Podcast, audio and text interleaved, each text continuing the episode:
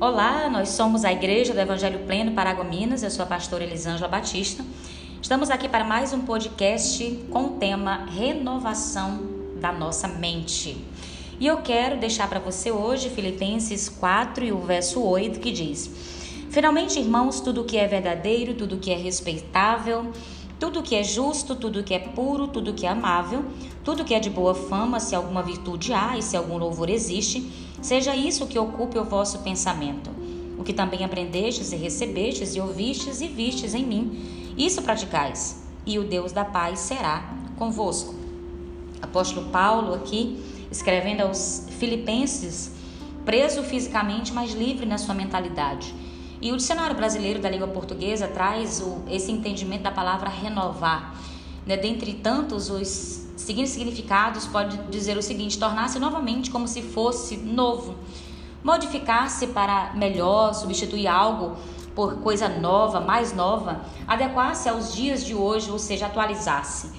E como se atualizar num mundo tão pecaminoso, num mundo tão cheio de coisas que vão contra a palavra do Senhor, contra a verdade de Deus. Tem um, um texto que eu gosto muito que diz: semeia-se um pensamento, colhe-se um ato. Semeia-se um ato, colhe-se um hábito. Semeia-se um hábito e colhe-se um caráter. E semeia-se um caráter, colhe-se um destino. Nossa renovação da, da, da, nossa mente se faz a partir, é claro, do entendimento da palavra de Deus. É, a própria Bíblia, em Provérbios 23, 7, diz que assim como você pensa, assim você é. E claro que esse pensamento vai dando um novo sentido né, ao antigo e adquirindo novos conhecimentos necessários para uma vida muito melhor e plena. É claro que os valores bíblicos são imutáveis, né? eles não mudaram, eles permanecem o mesmo. Mas sabe o que eu amo na palavra de Deus? É que ela é atemporal, ela continua sendo a mesma palavra ontem, hoje, vai ser eternamente. E a gente precisa esperar grandes coisas de Deus, porque nós iremos realizar grandes coisas para Deus. Mas percebe que eu preciso esperar, eu preciso olhar para o Senhor e dizer assim: Senhor, eu, eu confio em Ti, eu espero na Tua provisão, eu espero naquilo que o Senhor pode realizar. Se a gente parar para observar durante todos os evangelhos, durante o tempo de Cristo, seu ministério de três anos e meio, ele trabalhou com a fé das pessoas. A Bíblia até traz que em Nazaré foi um lugar onde ele pôde fazer poucos milagres ou quase nenhum milagre, por conta da incredulidade, da mentalidade das pessoas que olhavam para o Senhor e achavam muito comum, né, aquilo que realmente aquela pessoa extraordinária que foi e é Jesus. Então eu quero trazer algo para sua mente hoje. Renove a sua mente, começando a trabalhar o seu padrão de pensamento. A renovação da nossa mente não se trata, pois, de zerar as experiências vividas, né, ou do conhecimento adquiridos quando entramos na esfera do reino de Deus. Não é isso, tá? Falamos na semana passada sobre o próprio apóstolo Paulo de novo escrevendo aos Romanos, falando sobre essa verdade. Mas nós precisamos perceber que nós não podemos nos amoldar a esse padrão do mundo.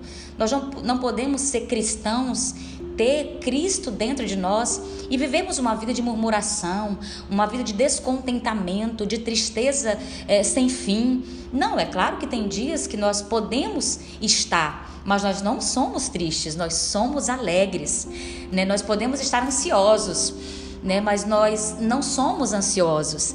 Então tudo isso é a partir desse entendimento e dessa, dessa renovação da nossa mente. Então eu quero trazer essa verdade do Senhor para o seu coração no dia de hoje.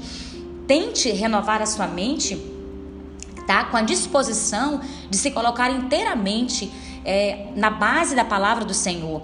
Não é aquilo que o mundo tem para te entregar, não é aquilo que o mundo tem para ensinar você, mas é aquilo que o próprio Deus tem. E é claro que nós estamos vivendo desafios gigantes, onde o posicionamento vai fazer toda a diferença.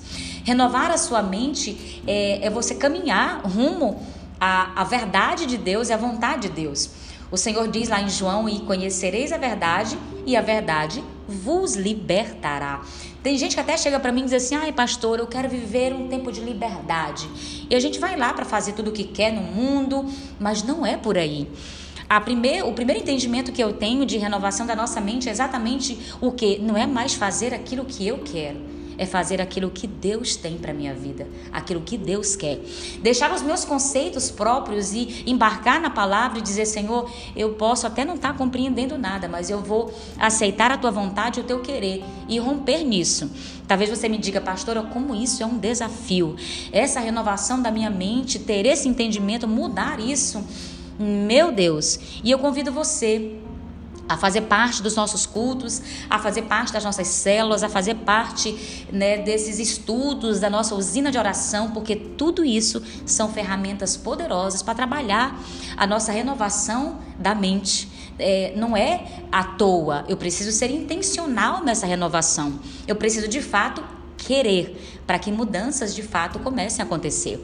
E para você que diz assim, pastora, para mim é impossível renovar a minha mente. Sou pessimista, sou negativo, sou para baixo.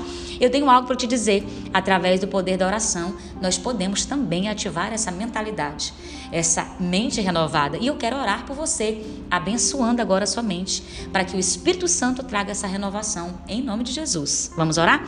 Senhor, eu te louvo nesse momento porque o teu Espírito Santo renova, fortalece traz um novo entendimento. O Senhor faz nova todas as coisas. Essa pessoa que está ouvindo esse podcast agora, que seja impactado, tomado pela tua palavra, que é a verdade, que vai libertar, vai trazer um novo entendimento e também renovação, novo, novidade para essa mente, com base na tua verdade, na tua palavra.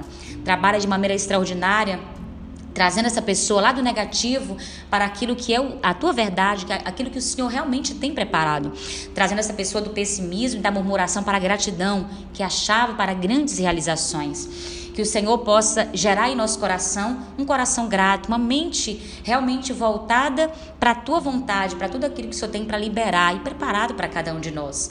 Eu oro e creio em tudo aquilo que o Senhor vai fazer em nome de Jesus.